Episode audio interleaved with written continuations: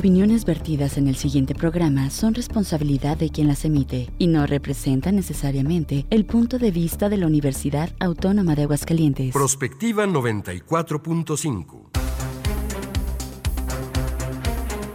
Un espacio para analizar el entorno político, social y económico de la mano de los profesionales. Prospectiva 94.5. Comenzamos.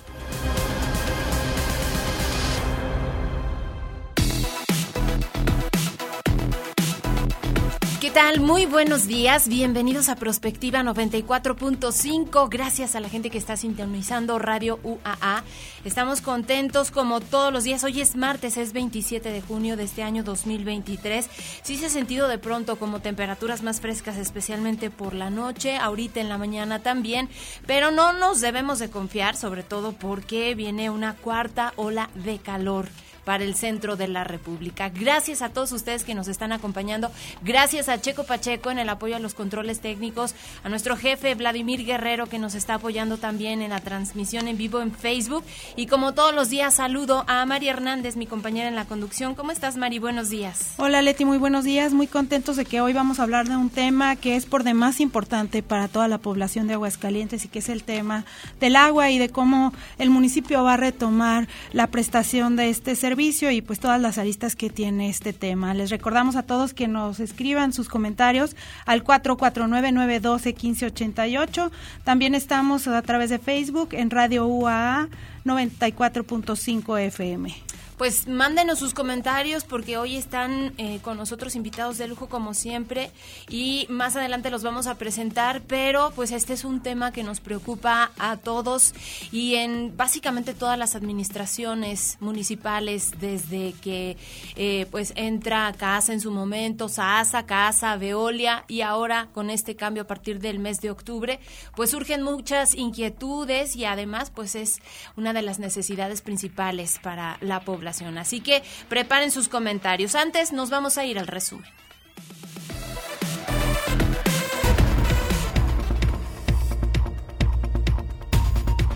Pues vuelven a decomisar fentanilo aquí en Aguascalientes. Esta vez llegó por paquetería.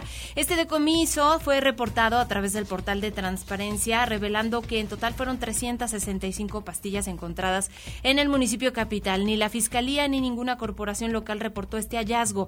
Fuentes al interior de la Sedena revelaron que estas pastillas se encontraron en la carretera 45 León Aguascalientes. El decomiso en primera instancia se hizo por parte de la Guardia Nacional mientras se inspeccionaba un vehículo era un tractocamión perteneciente al servicio de paquetería Urus.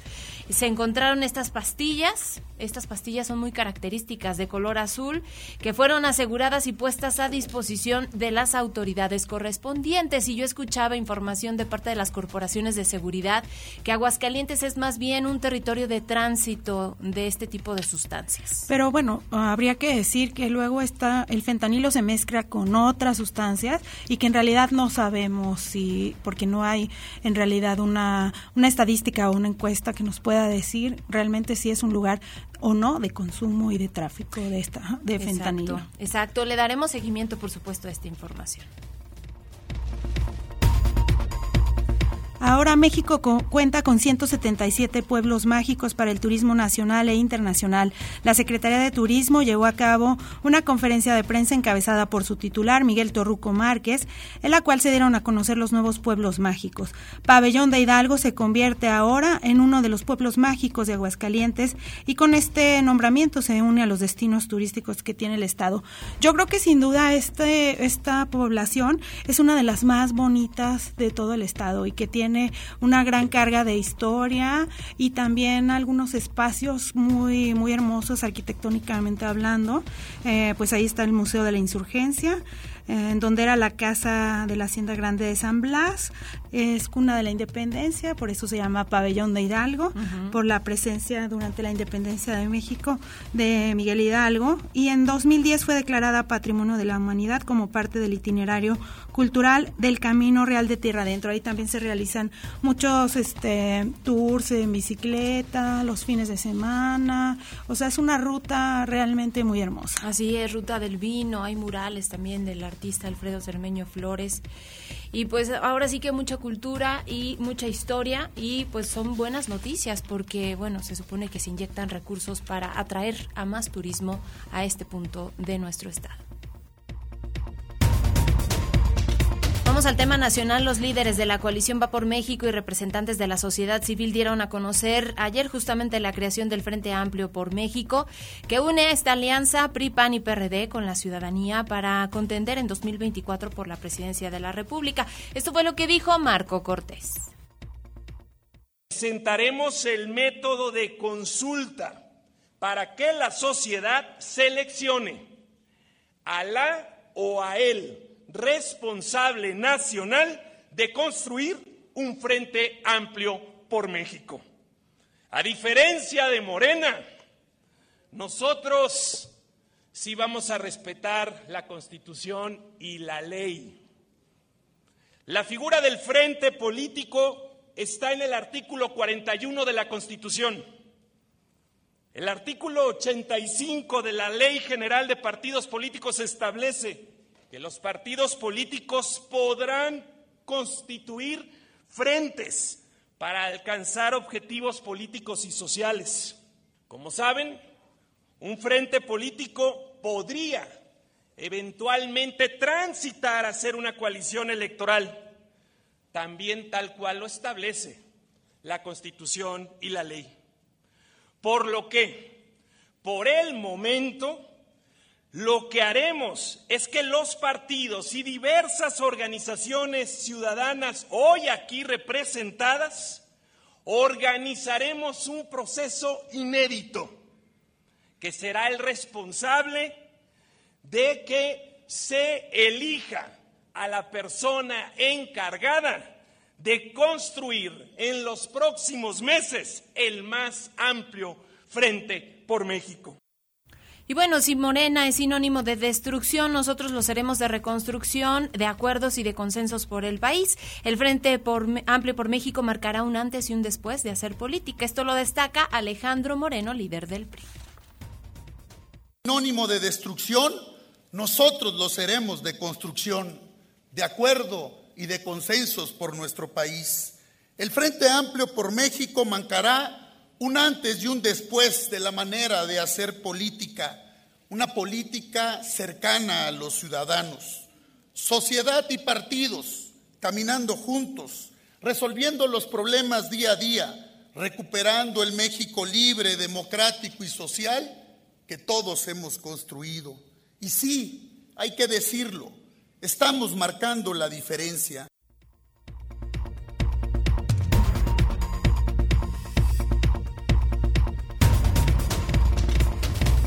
Omar García Harfuch, titular de la Secretaría de Seguridad Ciudadana de la Ciudad de México, informó que ya tienen al primer detenido por el asalto a la joyería en Plaza Antara, en Polanco. De acuerdo con la Secretaría de Seguridad Ciudadana de la Ciudad de México, los implicados utilizaron mazos para romper los vidrios. Escuchemos al titular de la dependencia. Sí, al momento, el día de hoy, ya después de varias acciones operativas que se realizaron durante la noche, ya tenemos al primer detenido y mucho más información de cómo fue esto planeado, de qué es lo que, de cuándo planeaban hacer eh, el robo. Este es el primer detenido que se presume. Hay cuatro personas que aparecen en el video, tres golpeando con, con los mazos hacia los, hacia los cristales y una persona más con un arma de fuego, digamos, como cubriendo a los otros tres. Esta persona es la que tenemos detenida. La alerta llega ayer a las 26, eh, a, las 19 horas aproximadamente, 7, 10 de la noche que es cuando se emite la emergencia de, robo de una joyería en la plaza. Aquí lo relevante y lo que quisiera comentar es que la, autoridad toma conocimiento por una ciudadana que nos llama, una joven que nos llama de la plaza. También parte de lo que estamos revisando es qué sucede con los 22 guardias de seguridad privada que había en la plaza de, de seguridad porque pues obviamente es, una, es una plaza que tiene seguridad privada de manera constante y permanente. Al momento va un detenido, nos faltan tres más por detener y, lo, lo vamos a informar de manera oportuna. El alcalde Mauricio Tabe informó que el asalto duró aproximadamente de 8 a 10 minutos y el robo fue de 15 relojes. Pero ayer veíamos las imágenes que sin duda pues son impactantes porque están primero dentro de un centro comercial. Estamos viendo cómo los asaltantes pues están haciendo uso de estas hachas y de estos mazos sin que haya nada que les impida eh, consumar el asalto y, eh, y, huir sin ningún ningún problema, ¿no? Sí, es decía el secretario de Seguridad Pública que se va a dar con todos los responsables de este incidente. Y bueno, en temas internacionales, después de un fin de semana de caos, se empieza a entender por qué el símbolo nacional de Rusia es el águila bicéfala, o sea, dos cabezas mirando en direcciones opuestas. Primero, Yevgeny Prigozhin, jefe del grupo Wagner, manifiesta que está listo para ir hasta el final en su rebelión contra el ejército ruso. Luego hace un cambio de sentido repentino y ordena a sus combatientes que regresen a sus bases. En un discurso televisivo, el presidente Vladimir Putin declara que la rebelión es una aventura criminal, un crimen grave, traición, chantaje y terrorismo sin embargo, solo unas horas después, como parte de un acuerdo con este líder, se revela que se retirarán todos los cargos penales contra el mismo del grupo Wagner. Sorprendió esta noticia el fin de semana. Pues sí, sorprendió esta noticia, pero lo que queda en entredicho en muchos, este, muchos comentarios es pues la autoridad un tanto del del líder ruso Vladimir Putin y además pues el que va a pasar en realidad con los exintegrantes del grupo Wagner y sobre todo con su líder. Exacto, vamos a darle también seguimiento a este asunto.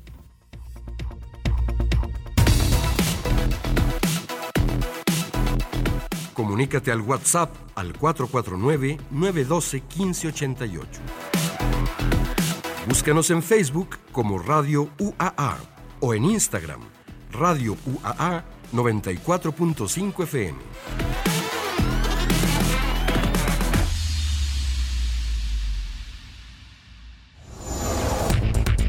Ya son las 9 de la mañana con 12 minutos. Habíamos eh, dicho al principio de este espacio el tema del municipio de Aguascalientes y estas posibilidades para retomar el servicio del agua. Todos los aspectos técnicos, administrativos, la creación de un consejo, lo que va a ser mía, todos los detalles de esto. Y para ello, pues recibimos al alcalde Leonardo Montañez Castro, presidente municipal de Aguascalientes. Gracias, alcalde, por estar aquí con nosotros. Gracias, Leti. Muy buenos días. Gracias por esta invitación. Gracias. También está con nosotros la doctora en Ciencias Químicas, Virginia Hernández Montoya, integrante del Consejo de MIA. Hola, buenos días a todos. Gracias por la invitación. Muchas gracias, doctora. Y bueno, leía yo en la página, de hecho, del Ayuntamiento de Aguascalientes a propósito del tema que con la implementación de este modelo integral de aguas de Aguascalientes se estará ofreciendo un servicio de calidad eh, con abasto suficiente, distribución eficiente, lecturas reales con medidores y cobros justos también para la ciudadanía. Este es un tema importantísimo y bueno, le toca a usted, alcalde, porque mm, pues veíamos en todas las administraciones básicamente había todas estas quejas en contra en su momento de CASA, luego de Veolia, esta pues eh, reestructura que se dio, que sin embargo pues no, no alcanzó los resultados esperados. ¿Por qué el municipio de Aguascalientes eh, está retomando justamente la, e, el servicio de agua de nuestra capital. Sí, eh, gracias Leti, gracias Mari. Bueno, comentarles que el hecho de que el municipio retome este servicio es una obligación constitucional, antes que todo. Está en el 115, ahí se establece como entre otras obligaciones como parques, jardines, mercados, seguridad pública, eh, pues son obligaciones que le competen al municipio. Entonces, de inicio lo que estamos haciendo es eh, asumiendo nuestra obligación, que nos obliga nuestra Carta Magna, en primer lugar. Y segundo, bueno, en un contexto histórico desde 1993, cuando inició esta concesión, pues en su momento obedeció a una necesidad y yo creo que funcionó, independientemente de los matices o de los adjetivos que podamos establecer, pues yo creo que funcionó para su momento si juzgamos de acuerdo al contexto histórico de cómo estaba la cobertura, de la cultura de no pago también, que era una cultura este, muy marcada el tema del no pago, y ahora pues es una realidad distinta tenemos una sociedad más responsable.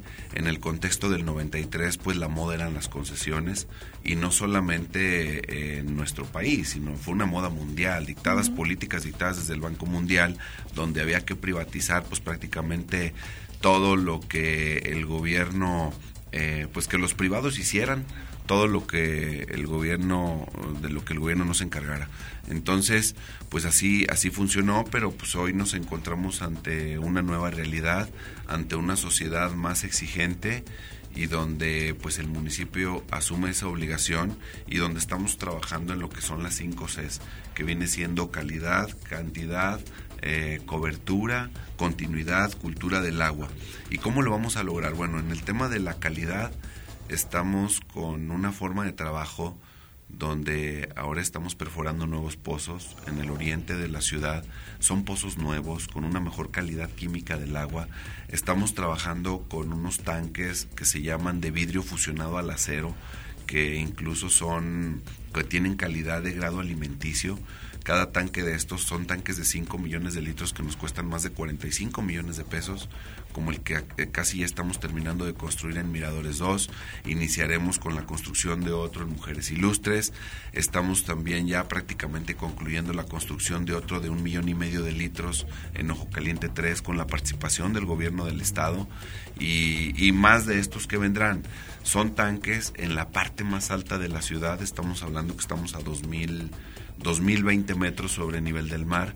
En el centro, la columna del Excedre, estamos a 1856 metros.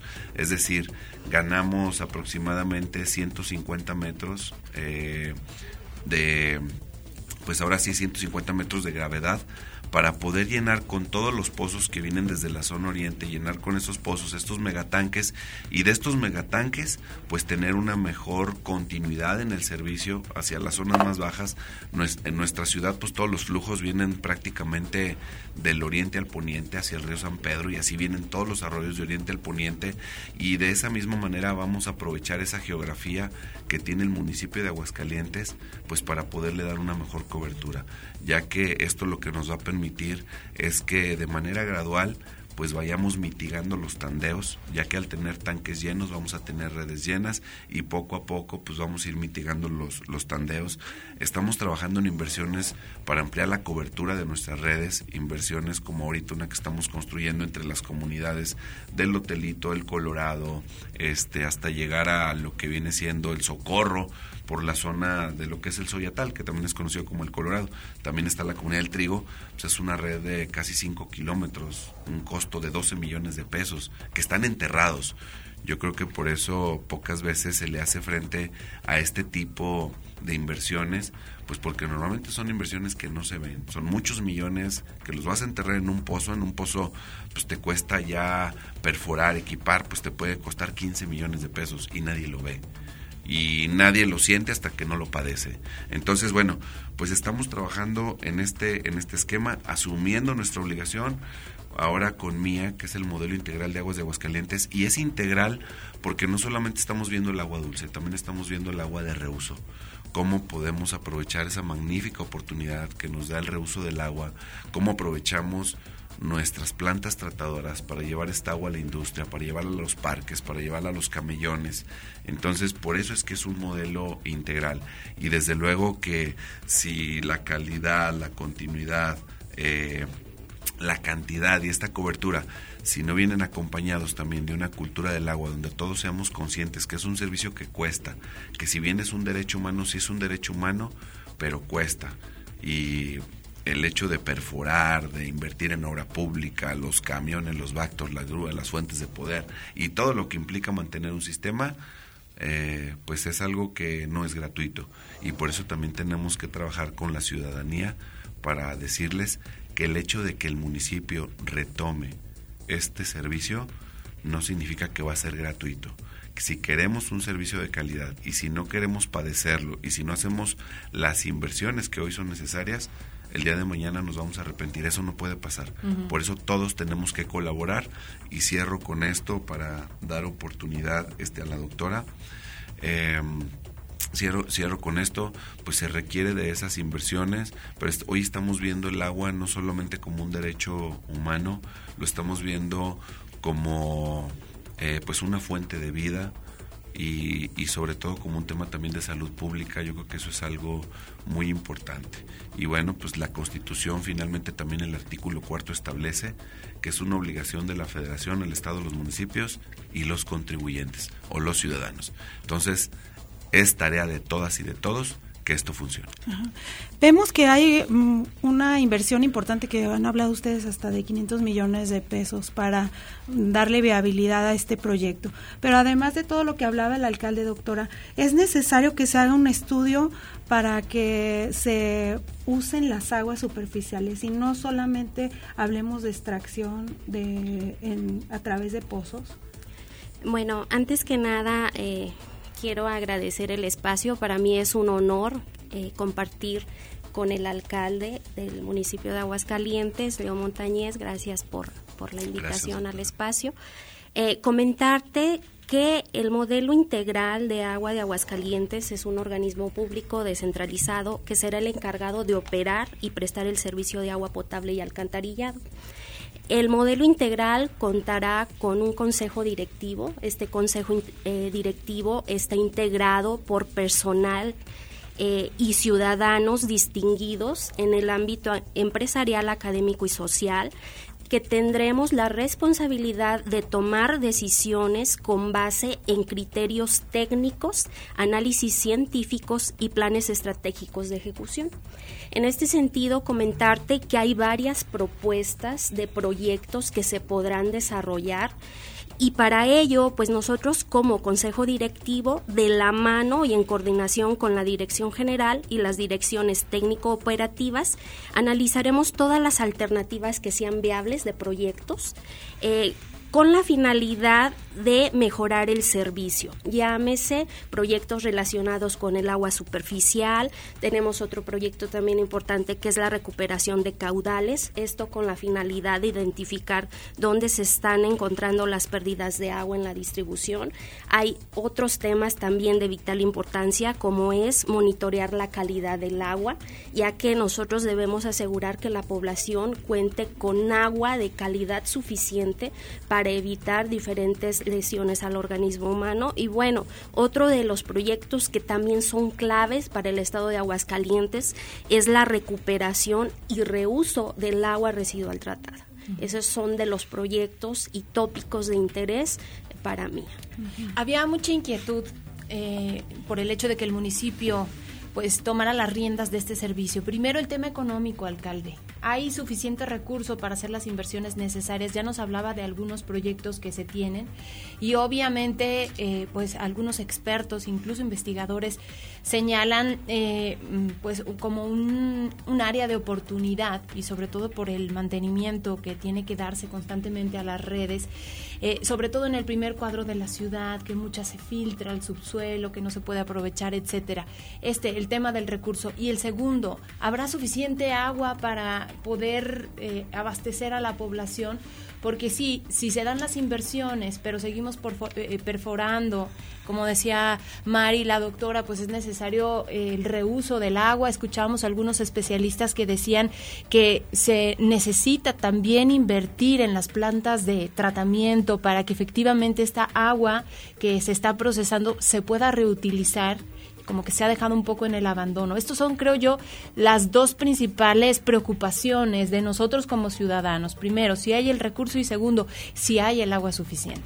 Sí, miren, comentarles el recurso, bueno, desde luego que el municipio cuenta con recursos. El tema es hacia dónde le damos prioridad, cuáles son nuestros garbanzos de libra, cuáles son nuestras victorias rápidas. Actualmente el presupuesto del municipio es de 4.390 millones de pesos. Y bueno, pues ya de ahí depende cuánto se le destina a la ciudad pública, que son más de 900 millones. Y el tema del agua debe ser también una, una prioridad. Comentarles que en los últimos 20 años, el principal inversionista en el tema del agua ha sido el municipio.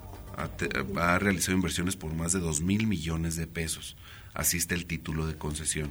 Es decir, por eso es que tenemos nosotros la certeza y la seguridad de que el municipio puede retomarlo porque al fin de cuentas es el principal eh, responsable de invertir, porque independientemente que tengamos una concesión, eso no es obstáculo o eso no nos eh, exime de la responsabilidad de que se dé un buen servicio. Entonces, por eso es que hemos decidido tomarlo, se cuenta con recursos y aparte de que finalmente eh, hablar de que Mía no es una concesión, no será una empresa privada, no será un negocio, pero desde luego que las utilidades que se generen se van a reinvertir en el servicio. Eso, va a ser una gran diferencia.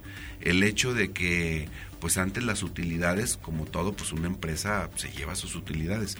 Ahora las utilidades que se generen se van a ir a, reinvertir, sobre todo en el tema que comentaba la doctora Virginia, cómo vamos sectorizando y cómo podemos invertir para tener menos pérdida de agua.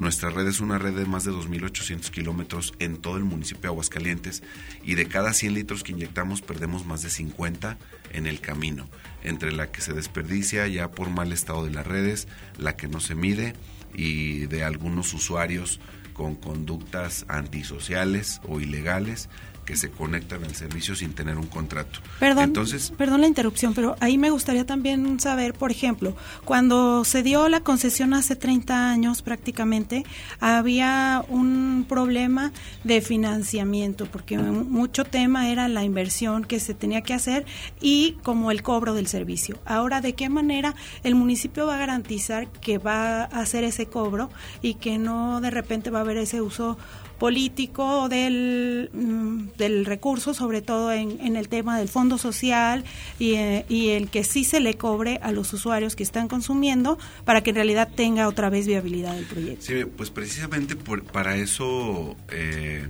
pues para eso estará Mía. Por eso Mía se integra de un consejo de hombres y mujeres de diversas instituciones y justamente pues ellos son los que habrán de tomar las riendas de esta gran responsabilidad. Nosotros estamos trabajando ahorita en un proceso de transición y por eso es que lo hemos trasladado a un consejo ciudadano y justamente donde los vaivenes partidistas no sean los que influyan en las decisiones de ese consejo. Creo que eso es lo más importante y lo que hay que resaltar del consejo de Mía, que no va a depender de los actores partidistas del momento para tomar sus decisiones. Sus decisiones serán totalmente imparciales y eso es lo que nos va a garantizar que sean decisiones ciudadanas y no decisiones partidistas. Entonces, eh, desde luego que contaremos con el recurso ¿Por qué? Pues porque le hemos estado invirtiendo, sí, efectivamente este año la expectativa es que podamos invertir 500 millones de pesos en un plan maestro que tenemos donde mínimo estamos hablando de 13 nuevos pozos, de dos plantas tratadoras, hablamos de cuatro tanques de, los que les comentaba de acero vidriados de 5 millones de litros. Para quien nos escucha, un tanque de 5 millones de litros, ¿cómo lo puedo mencionar? No, quien tiene un tinaco en su casa de mil litros, imaginen que pueden meter cinco mil tinacos de estos adentro de este gran balde. Y, pero no tenemos el problema de cinco mil flotadores que pueden fallar, no tenemos el problema de que si tenemos diversas fuentes de abastecimiento, que hay que cuidar la cloración, que hay que cuidar la calidad química. Aquí en una sola fuente de abastecimiento podemos controlar eh, tanto la calidad química y la calidad bacteriológica. Entonces, eh, el recurso pues no es lo mismo hablar del Aguascalientes del 93 al Aguascalientes de ahora, donde se ha generado talento local. Yo creo que en el 93 ni siquiera conocíamos nuestro catastro de las tuberías. Hoy sabemos cuál es nuestro catastro, sabemos qué tuberías y de qué diámetros corren por las diversas avenidas, sabemos dónde tenemos las tuberías más dañadas.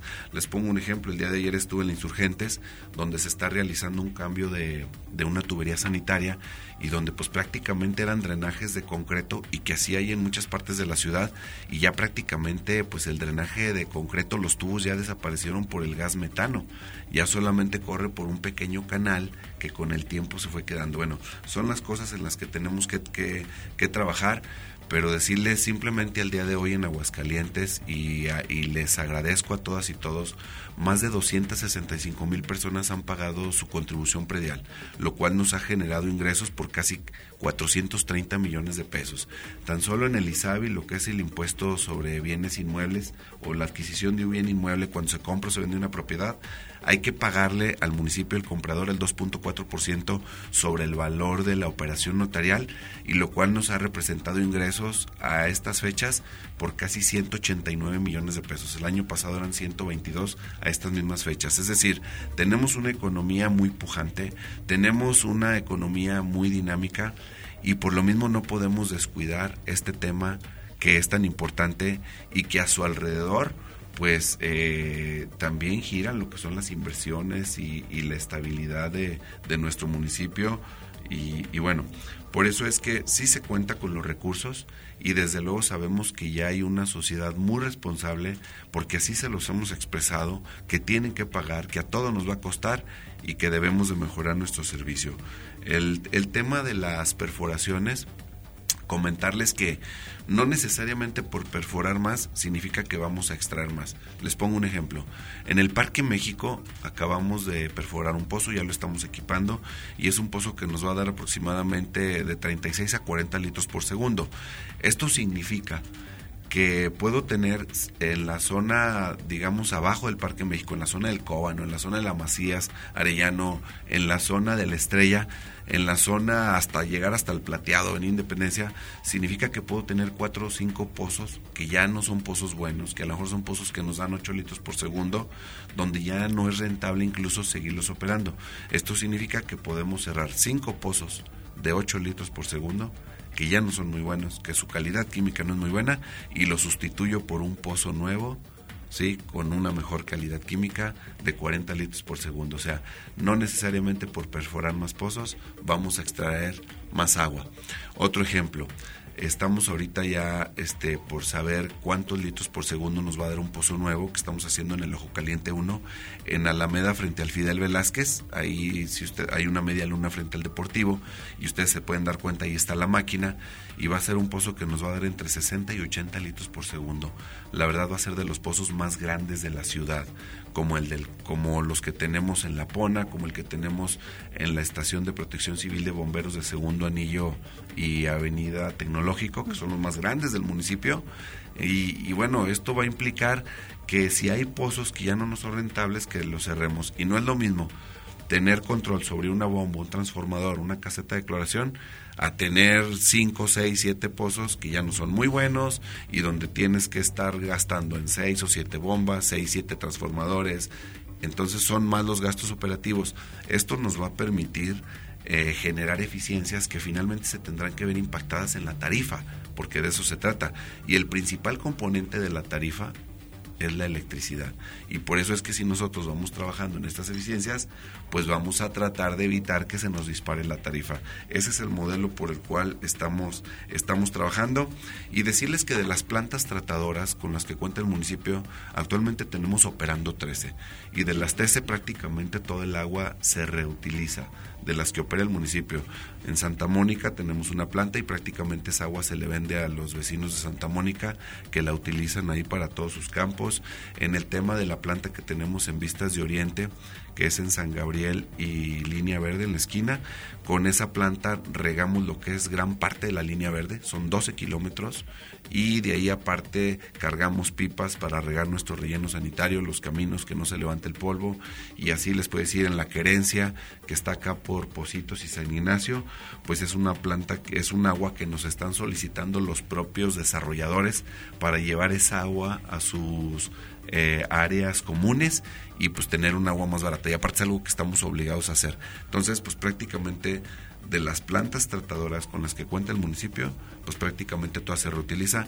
En Miradores, el agua de Miradores va al Bordo Santa Elena, que es un, un proyecto familiar que está ahí atrás de lo que viene siendo la hojarasca, por la zona de lo que es el Palomino y Pericos. Ahí está un parque muy bonito, que donde de ser un bordo que la verdad era un lugar de miedo, de terror y de riesgos y peligro, hoy se ha vuelto un centro de desarrollo comunitario y de esparcimiento familiar y del agua de Miradores la llevamos al bordo Santa Elena y bueno, pues de ahí tenemos escurrimientos al vaso de la presa de los gringos, donde tenemos otra planta que acabamos de rehabilitar. Entonces, pues estamos trabajando en eso, pero sobre todo pues sí decir que hoy la ciudadanía cuenta con una eh, forma distinta de ver las cosas y con una cultura de pago. Es más consciente de que sabe que si quiere un buen servicio, pues le va a costar. Claro, son las 9 de la mañana ya con 34 minutos. Tenemos que hacer una pausa. Comuníquese con nosotros al 449-912-1588. Nos pueden mandar sus mensajes de texto también a esta línea telefónica. En Facebook tenemos la transmisión en vivo, así que si tienen alguna algún cuestionamiento a propósito, háganoslo llegar a través de estas alternativas. De hecho, ya tenemos comentarios aquí en Facebook. Eh, Jesús Antonio dice, excelente programa y saludos al alcalde Leo. Muy bien, vamos al corte, regresamos con más. Prospectiva 94.5.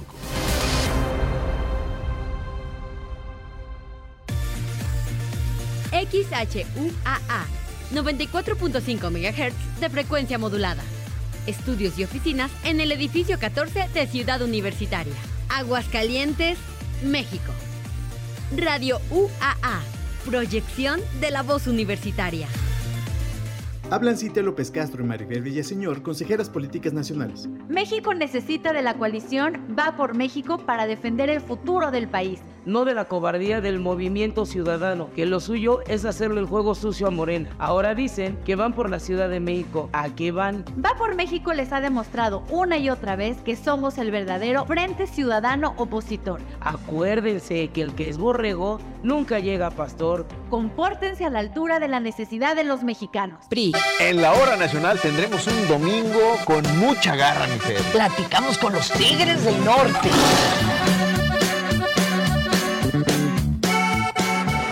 Estará con nosotros el gran actor Roberto Sosa y hablaremos también de la gastritis y cómo tratarla.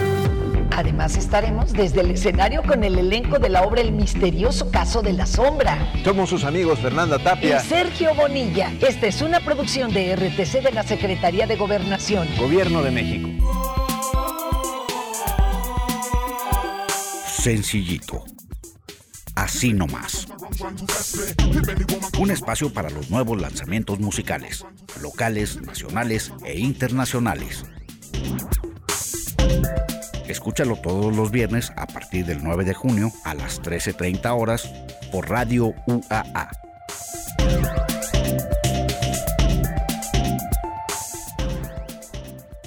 En nuestro reloj, las 9 con 37 minutos. Prospectiva 94.5.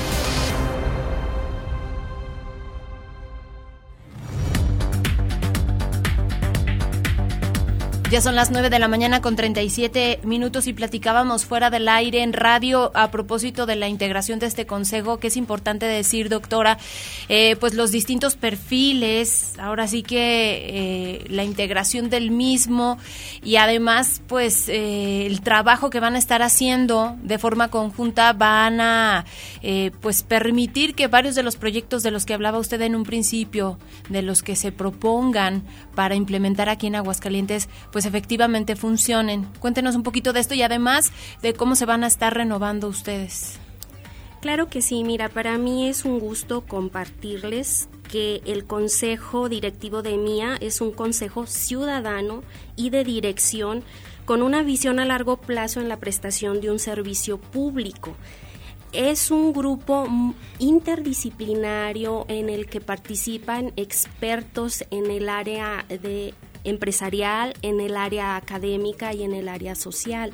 Esto permite a su vez que los diferentes puntos de vista y las diferentes aristas que pueda tener el, consejo directivo lleguen a un consenso con la finalidad de que MIA brinde un servicio de calidad en cuanto al agua potable, al saneamiento y al servicio de alcantarillado en el municipio de Aguascalientes. Eh, los integrantes son personas eh, con, un con una destacada trayectoria eh, que tienen o han trabajado por más de 20 años en el tema del agua. Esa es una ventaja para la operación del modelo integral de agua de Aguascalientes. ¿Se van a renovar cada cuánto tiempo? Eh, la renovación va a ser paulatina y se van a estar eh, renovando cada tres años algunos de los integrantes del Consejo Directivo. Alcalde, en materia de facturación, instalación de medidores y otros aspectos, ¿cuál va a ser la estrategia? Y otra pregunta sería con respecto a al nombramiento del nuevo director. Ha habido algunos cuestionamientos con respecto al nuevo director, pero ¿qué aspectos son los que se van a tomar en cuenta porque hay por un por un lado todo el conocimiento técnico y por otro lado está el conocimiento administrativo y de prestación de servicio. ¿A qué se le va a dar prioridad en el nombramiento de esta de esta persona? Pues desde luego que las dos cosas son muy importantes. En este caso, bueno, el tema de facturación, pues sí uno de los temas, digamos, el mayor reto pues, es el tema del software que habremos de implementar con el cual vamos a medir a facturar y a cobrar y esto no es algo que se realice de un día para otro, se requiere de un gran soporte técnico, se requiere de un gran acompañamiento, pero sí comentarles que no estamos solos, nos hemos estado apoyando de Zapal, que es el organismo operador de agua de León. León es muy similar a Aguascalientes, porque es una geografía muy parecida. León y Aguascalientes dependemos de las aguas subterráneas, aunque León tiene la, presa del Palote, pero pues, es una empresa que le aporta el 2.5% del agua superficial. En realidad no, no dependen de ello. Todo su agua es subterránea. Ellos cuentan con 177 pozos nosotros contamos con aproximadamente 210 pozos, pero la gran diferencia es que León, siendo una población de 1.900.000 habitantes, ellos extraen aproximadamente 86 millones de metros cúbicos, mientras nosotros con la mitad de la población, para que lo dimensionemos, con casi un millón de habitantes, extraemos 112, 115 millones de metros cúbicos. Es decir, extraemos prácticamente 25 a 30 millones más millones de metros cúbicos anuales que León, pero tenemos la mitad de la población. ¿Por qué? Porque tienen ellos una gran eficiencia y una gran cultura del agua. Si, si en León promedian el agua que extraen entre su población, digamos que cada quien es responsable de 116 litros, nosotros de 315 litros pero esto es sobre todo por la gran pérdida que tenemos en las redes. Y desde luego que se requieren de las dos cosas. Eh, contamos también el hecho de, digo, contamos también en Capama con ingenieros que conocen todo el sistema este hidráulico, todo el sistema sanitario, conocen cuáles son nuestros pozos, cuáles son nuestras redes, cuáles son nuestras cuencas, subcuencas, eh, dónde podemos extraer. Quiero comentarles que los pozos que se hacen eh, Capama es quien marca dónde se van a realizar esos pozos, ¿sí? Y con un gran grado de, de asertividad y de éxito.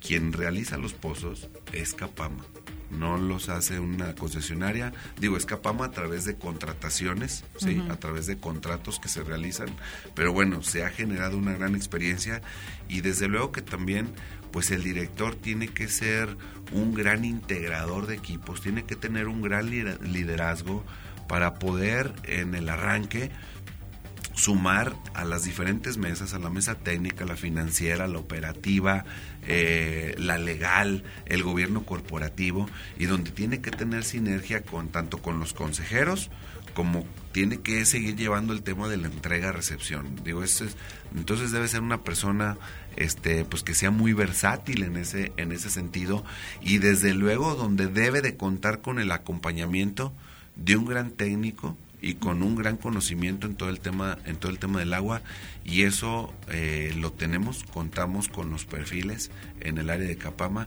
y bueno pues próximamente se hará una una propuesta al ayuntamiento serán ellos quienes, quienes avalen, habrá que trabajar eh, con ellos, convencerlos para solicitarles el, el, apoyo, pero ya en los próximos días estaremos este eh, pues ya buscando que ya Mía cuente con su director. Claro, tenemos comentarios. Tenemos más comentarios aquí en Facebook. Marisa Parga, felicidades al presidente municipal. Se ve que conoce y está interesado en el tema del cuidado del agua. Ojalá hagan conciencia con las empresas y con Nissan Mexicana, que es la principal empresa en consumir agua. Araceli Gil dice, muy buenos días, señor presidente. Hoy tendrá un día exitoso. Eh, Marisa Parga dice, la doctora es muy inteligente, tiene alumnos en Europa y trabaja con varios investigadores extranjeros. Eh, sabemos, alcalde, que se tiene que retirar. Eh, no sé si pudiera darnos un mensaje final y luego continuamos aquí con la doctora platicando. Sí, muchas gracias. No, pues comentarles que este es un gran reto y que no podemos lograrlo solos y que necesitamos de la colaboración de todas y de todos.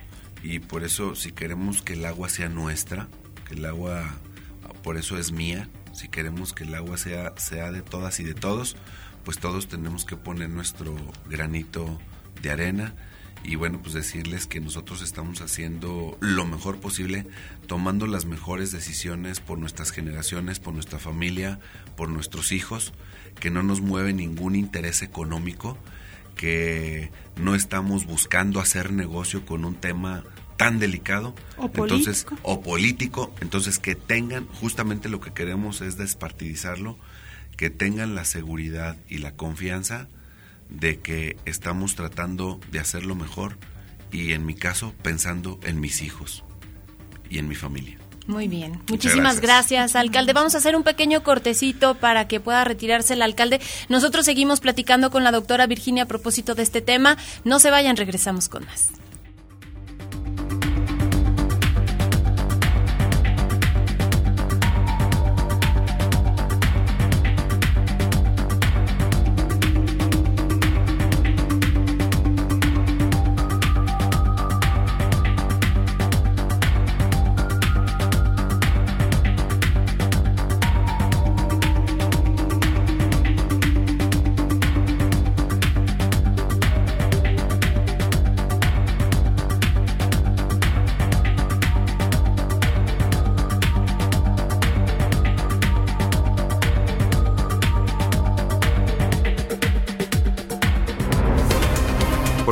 Prospectiva 94.5. Radio UAA, proyección de la voz universitaria. Chin, ya no suena la señal de Radio U hasta acá. Papi, ¿por qué no lo pones por el streaming? ¿Por el streaming? Sí, ahora puedes llevarlos a todas partes. ¡Órales! No sabía eso. También están en Radio Garden y en TuneIn. ¡Órales! Radio UAA 94.5 FM, proyección de la voz universitaria. Latinoamérica en las rocas. La historia del rock en nuestro idioma en toda América Latina. Todos los sábados a las 19 horas aquí por Radio UAA 94.5 FM. 94.5 FM, proyección de la voz universitaria. Prospectiva 94.5.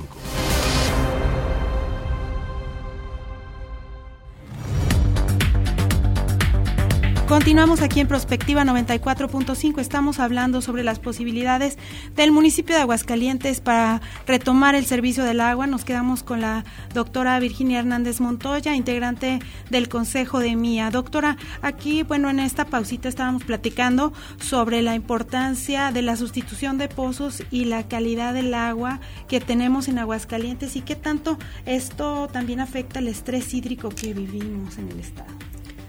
Bueno, este es un tema de vital importancia, no nada más para Aguascalientes, sino a nivel eh, nacional y a nivel mundial. México, al igual que Chile y Estados Unidos, se encuentra dentro de los países con mayor estrés hídrico a nivel, a nivel mundial. En particular, el estado de Aguascalientes, al igual que Zacatecas, San Luis Potosí, Monterrey, son de los estados con mayor estrés hídrico.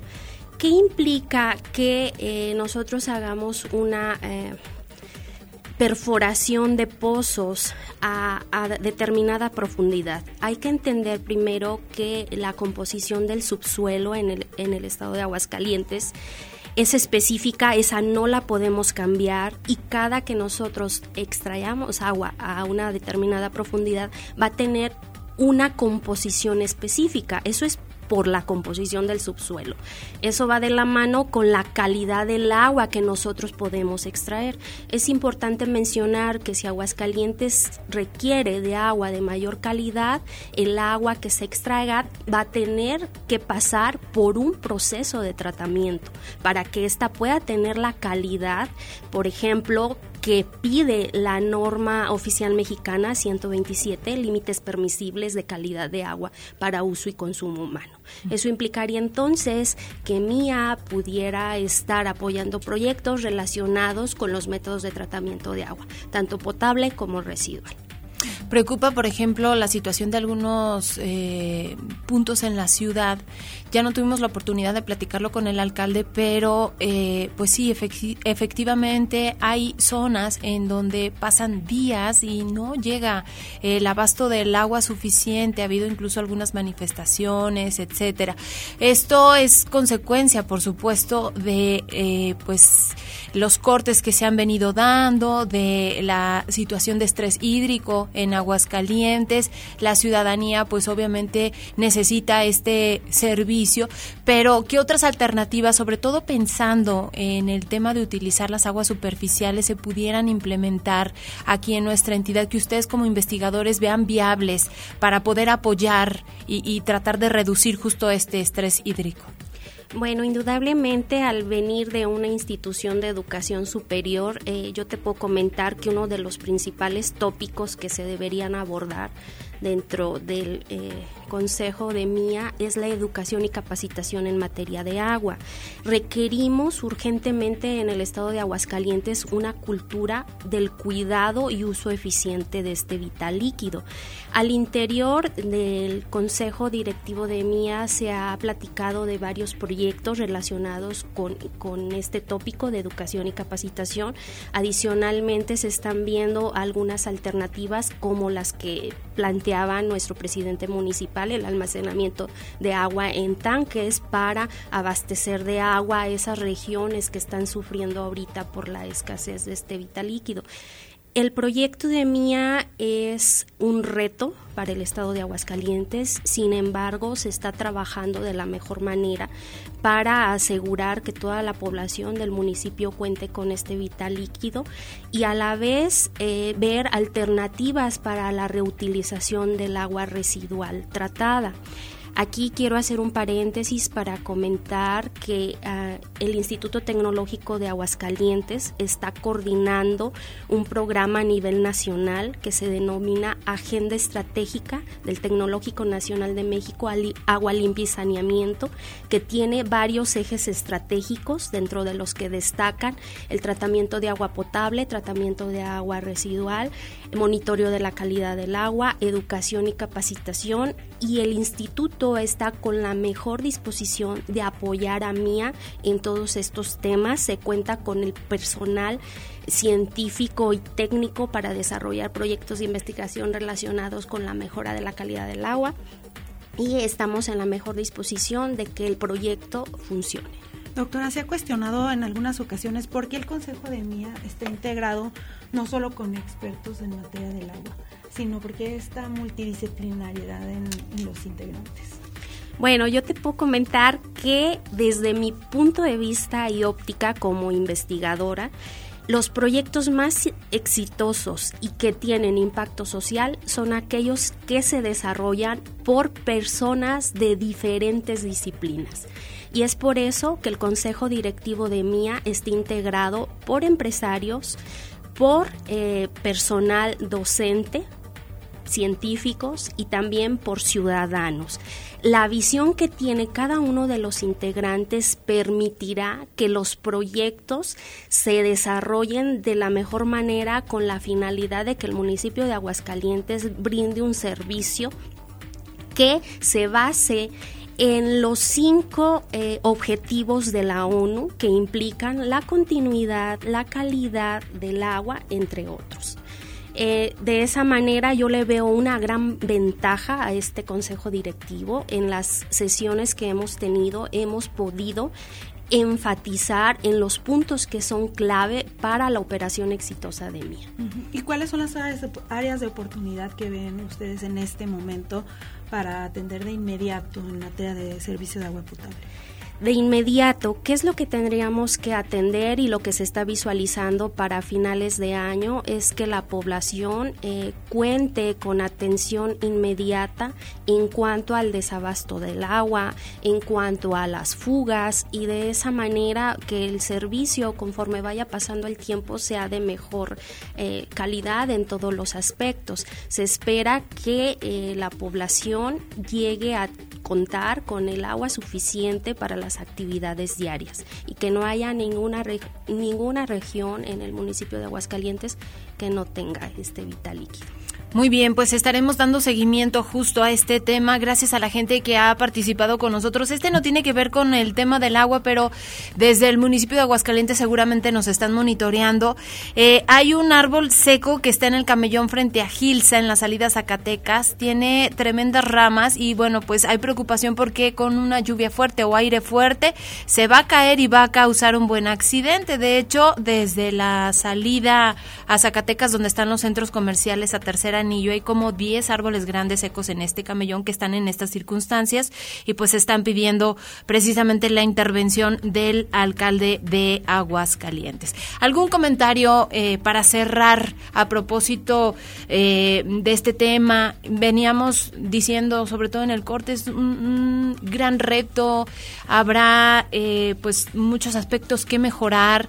Eh, venimos de un proceso mm, pues complicado en el que la gente estaba pues muy molesta a propósito de los eh, cobros que se hacían, eh, escaseando el líquido y al final pues el pago que se tenía que hacer y, y la molestia en general pues por el servicio que ofreció Veolia antes Casa y bueno pues ahora con este gran reto doctora. Pues sí, indudablemente el proyecto es un reto. Yo quiero felicitar al, al presidente municipal, Leo Montañez, por tomar la iniciativa. Eh, de esta manera, pues se tendrá un mayor control y transparencia en los servicios públicos de agua potable, eh, alcantarillado y saneamiento. Hay varios eh, análisis que al interior del Consejo Directivo se tienen que, que hacer. Por ejemplo, entender que la estructura tarifaria tiene que estar basada en cubrir todos los costos reales de operación.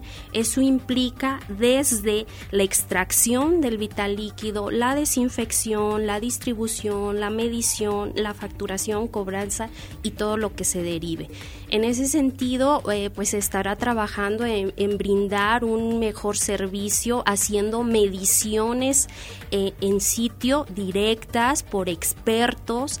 Eh, de esta manera se va a garantizar que el, servicio que se cobre sea realmente el lo que representa el costo general de operación de la extracción del agua y el suministro. Otro reto será el cobro, ¿no? O sea, que el cobro sea puntual y que sí se dé por efectivo del ayuntamiento o de MIA. Exactamente, hay varias estrategias que se, que se están implementando. MIA tendrá unas oficinas centrales, tendrá algunos eh, módulos de atención para poder brindar ese tipo de servicios de la mejor manera. Muy bien, pues doctora, le agradecemos muchísimo esta participación a toda la gente que estuvo mandando sus mensajes, a quienes nos siguieron a través de la radio o en Facebook. Gracias a todos ustedes. Y bueno, pues es un tema que va a dar para mucho. Tendremos la oportunidad de seguir platicando. La vamos a volver a invitar para que nos cuente los avances justamente en este proceso. Y eh, pues agradecer también al alcalde esta apertura que se ha dado. Eh, tiene agenda complicada, pero bueno, vino a aquí con nosotros para pues dar a conocer qué es lo que se está haciendo desde el municipio. Gracias a todos ustedes, Mari, gracias. Gracias, también saludos a Ignacio Macías que manda saludos a los invitados y a las conductoras y pues a todos los que nos estuvieron siguiendo a través de Facebook Live. El día de mañana tenemos un tema por demás interesante, vamos a hablar de del Pride LGBTQI y también pues de los retos que todavía y lo y las expectativas que hay para la promoción de los derechos de las personas LGBTQI+. Los esperamos mañana en punto de las 9. Gracias a Checo Pacheco, a Vladimir Guerrero, gracias a todos ustedes. Soy Leti Medina y les deseamos que tengan un excelente martes. Prospectiva 94.5 Un espacio para analizar el entorno político, social y económico de la mano de los profesionales. Prospectiva 94.5.